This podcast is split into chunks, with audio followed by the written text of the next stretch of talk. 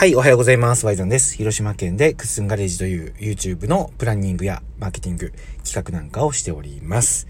はい。というわけで、えー、前回からですね、このラジオトークの形を僕が目にした情報、ツイートや読んだ本、えー、ネットのニュース記事なんかからどんなことを考えたかっていうことをシェアしていくっていうような形にしようと思ってやっています。というわけで今日もその形でやっていきたいと思うんですけど、今日は今ね、ちょうど、コーチングね、コーチングの本を読んでるんですけど、その中の、えー、トピック、そのコーチングをね、力を身につけるようなポイントみたいなところで、すごく、あ、これわかるなというようなところがあったので、これの共有と、それを受けて僕が何をね、考えたかっていうところを話したいと思います。参考になると思うので聞いてください。えー、どんな内容かというと、あの沈黙についてだったんですよ。沈黙。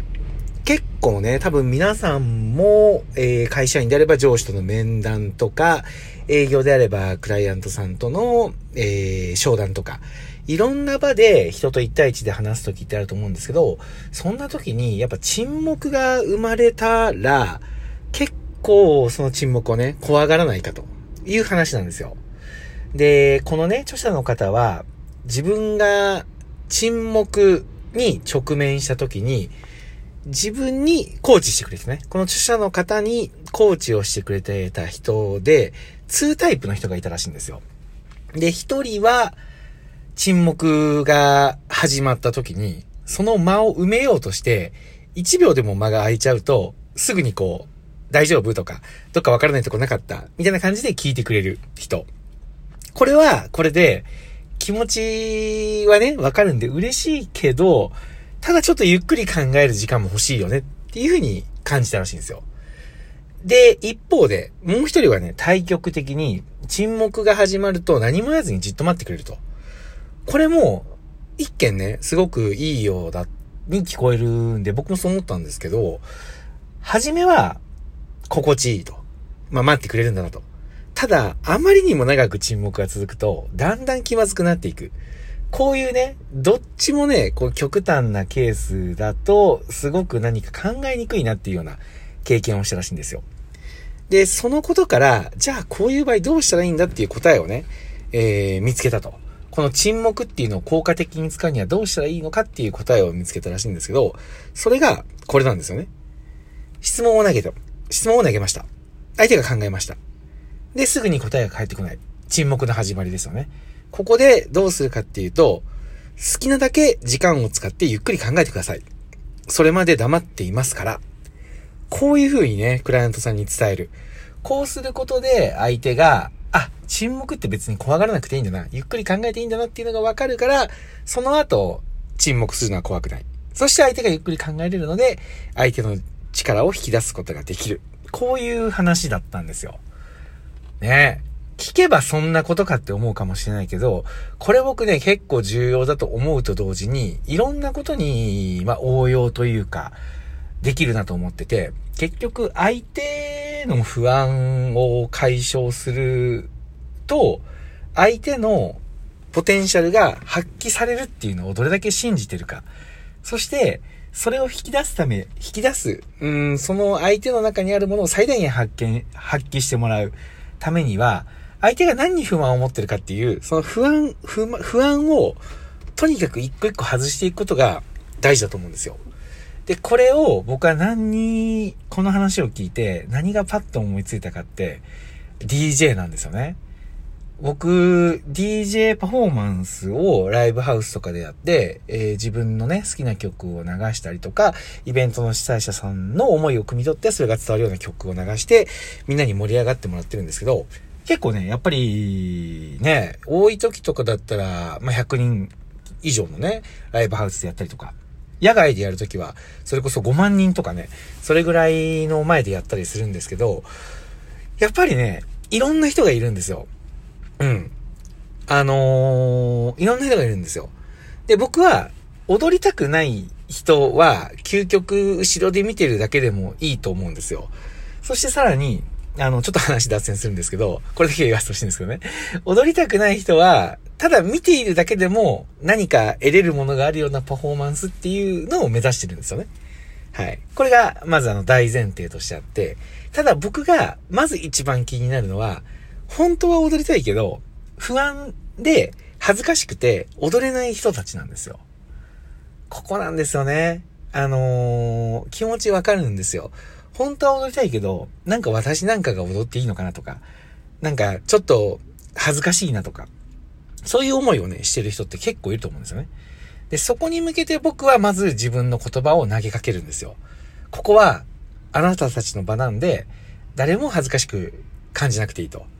踊りたかったら踊りましょうと。僕はそんなあなたを、あの、必ず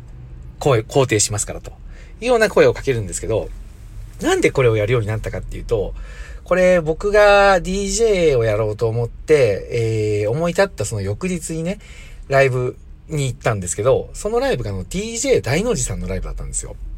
なんで僕すごくね、大の字さんのライブスタイルと、ライフ、ライフスタイルじゃないわ。ライブスタイルね。ライフスタイルは人生のスタイルだけど、あの、まあ、ライフスタイルもね、もちろん尊敬してますけど、ライブのスタイルね。ライブスタイルを、えー、すごく参考にさせてもらってるんですけど、その時僕ね、広島在住なんですけど、その翌日にあったライブが名古屋だったんで、まあ名古屋まで行ったんですよ。まず見ないと始まんないだろうなと。で、名古屋に行きましたと。で、えー、夜ライブハウスに行きました。で、オールナイトのイベントだったんで、結構やっぱオールナイトのイベントってコアじゃないですか。だから結構、地元の人というか、その固定のね、もう常連みたいな人がやっぱり多くて、ちょっとやっぱ物おじしちゃったんですよね。どことなく、あ、ここなんかちょっと、その自分の、ね、外から来た僕なんかがいきなり入って、なんかはしゃいでたらあいつ何みたいな感じになるのかなと。やっぱ怖いじゃないですか。相手がそう思ってなかったとしても、僕が勝手にね、そういう風に思っちゃって、後ろの方で見てたんですよ。うん。後ろの方、特にね、僕ね、これ、背が僕結構高いんで、やっぱライブハウスで前の方に行くと、ちょっと気になるんですよ。後ろの人が見にくい。ね、って思ってるんじゃないかなと。で、それがさらに、ちょっとこう、ね、常連感ある、オールナイトのイベント。まあ、僕はこれか、繰り返しなんですけど、勝手に思ってただけですよ。あのー、みたいなところだと、ちょっと前に行くのが僕やっぱためらわれるんですよね。だから後ろの方で見てたんですけど、そこで大の字さんが言ってくれたんですよ。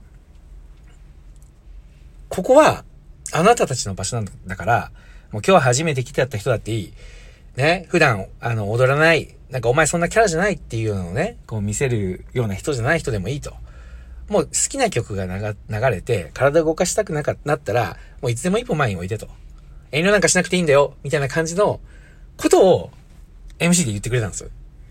これを聞いてね、僕すごく心が楽になったんですよ。あ、まあ言っていいんだと。で、さらにそれをみんなの前、前で言ってくれることによって、その場にいる人のね、共通認識になったような感覚も受けたんですよ。だから僕、すごくね、初めはなんか、勝手にね、アウェー感感じてたけど、それをほぐしてくれたことで、すごくね、やっぱその日のライブを楽しむことができたんですよね。で、自分がそうだったから、自分が今度ステージに立つ側になったら、絶対にそれはお客さんにね、伝えようっていうところを守ってる。あの、大事にしてるんですよ。これと、一番初めに話したコーチングの沈黙がね、来た時に、あの、好きなだけ時間使ってゆっくり考えていいですよっていう沈黙をね、許可するっていうこと。自分が考えていることを相手に伝えて、相手のね、あのー、不安な部分を解消する。そのことによって力を引き出せる。これがさっき僕が言った、踊りたくない人はいいんですよ。ただ踊りたいけど、不安があってできないっていう人の不安を解消させれば、みんなめちゃくちゃ楽しそうに踊るんですよ。踊ったことがない、ライブハウスではしゃいだことがないっていう人でも、めちゃくちゃ楽しそうに踊ってくれて、DJY さんのライブは初心者でも楽しめる、みたいな感じのね、感想を持って帰ってくれるので、僕はそれがたまらなく、まあ、気持ちいいんですよ。ね。そこの裏には、実はこういうことを考えてたっていうことがあるので、相手のね、えー、中にあるもの。この場合で言ったらもうみんな、基本的に人は踊りたいと僕は思ってますから。けど、大人になるにつれて恥ずかしいとか、私なんかがみたいな思いが出てきて、それを出せなくなってる。表現できなくなってると思ってるので、その元々その人の中にあるものを出すために僕がかけてる言葉っていうところとすごく近いのかなと思って、えー、今日は話をさせていただきました。はい。というわけで今日は以上になります。なんかね、このスタイルにすると、こうですよっていう風に言ってるより、こういう話があって自分はこう思ってるっていう、あくまで自分の意見として言いやすいなっていうのがすごく感じてて、なんか話しやすいなと思ってます。なんで、えー、引き続きね、ラジオトーク続けていきたいと思うので、まあ、もしね、この形であれば、対話っていうところもね、できると思うので、えー、質問が送れるようになってるので、何か、この話をね、どう思うかしてみてほしいみたいなことがあったら、あの、質問ボックスに投げてくれたら、それを扱おうとも思ってます。はい。というわけで、えー、今日のラジオは以上です。聞いてくれてありがとうございました。今日も頑張っていきましょう。ワイザンでした。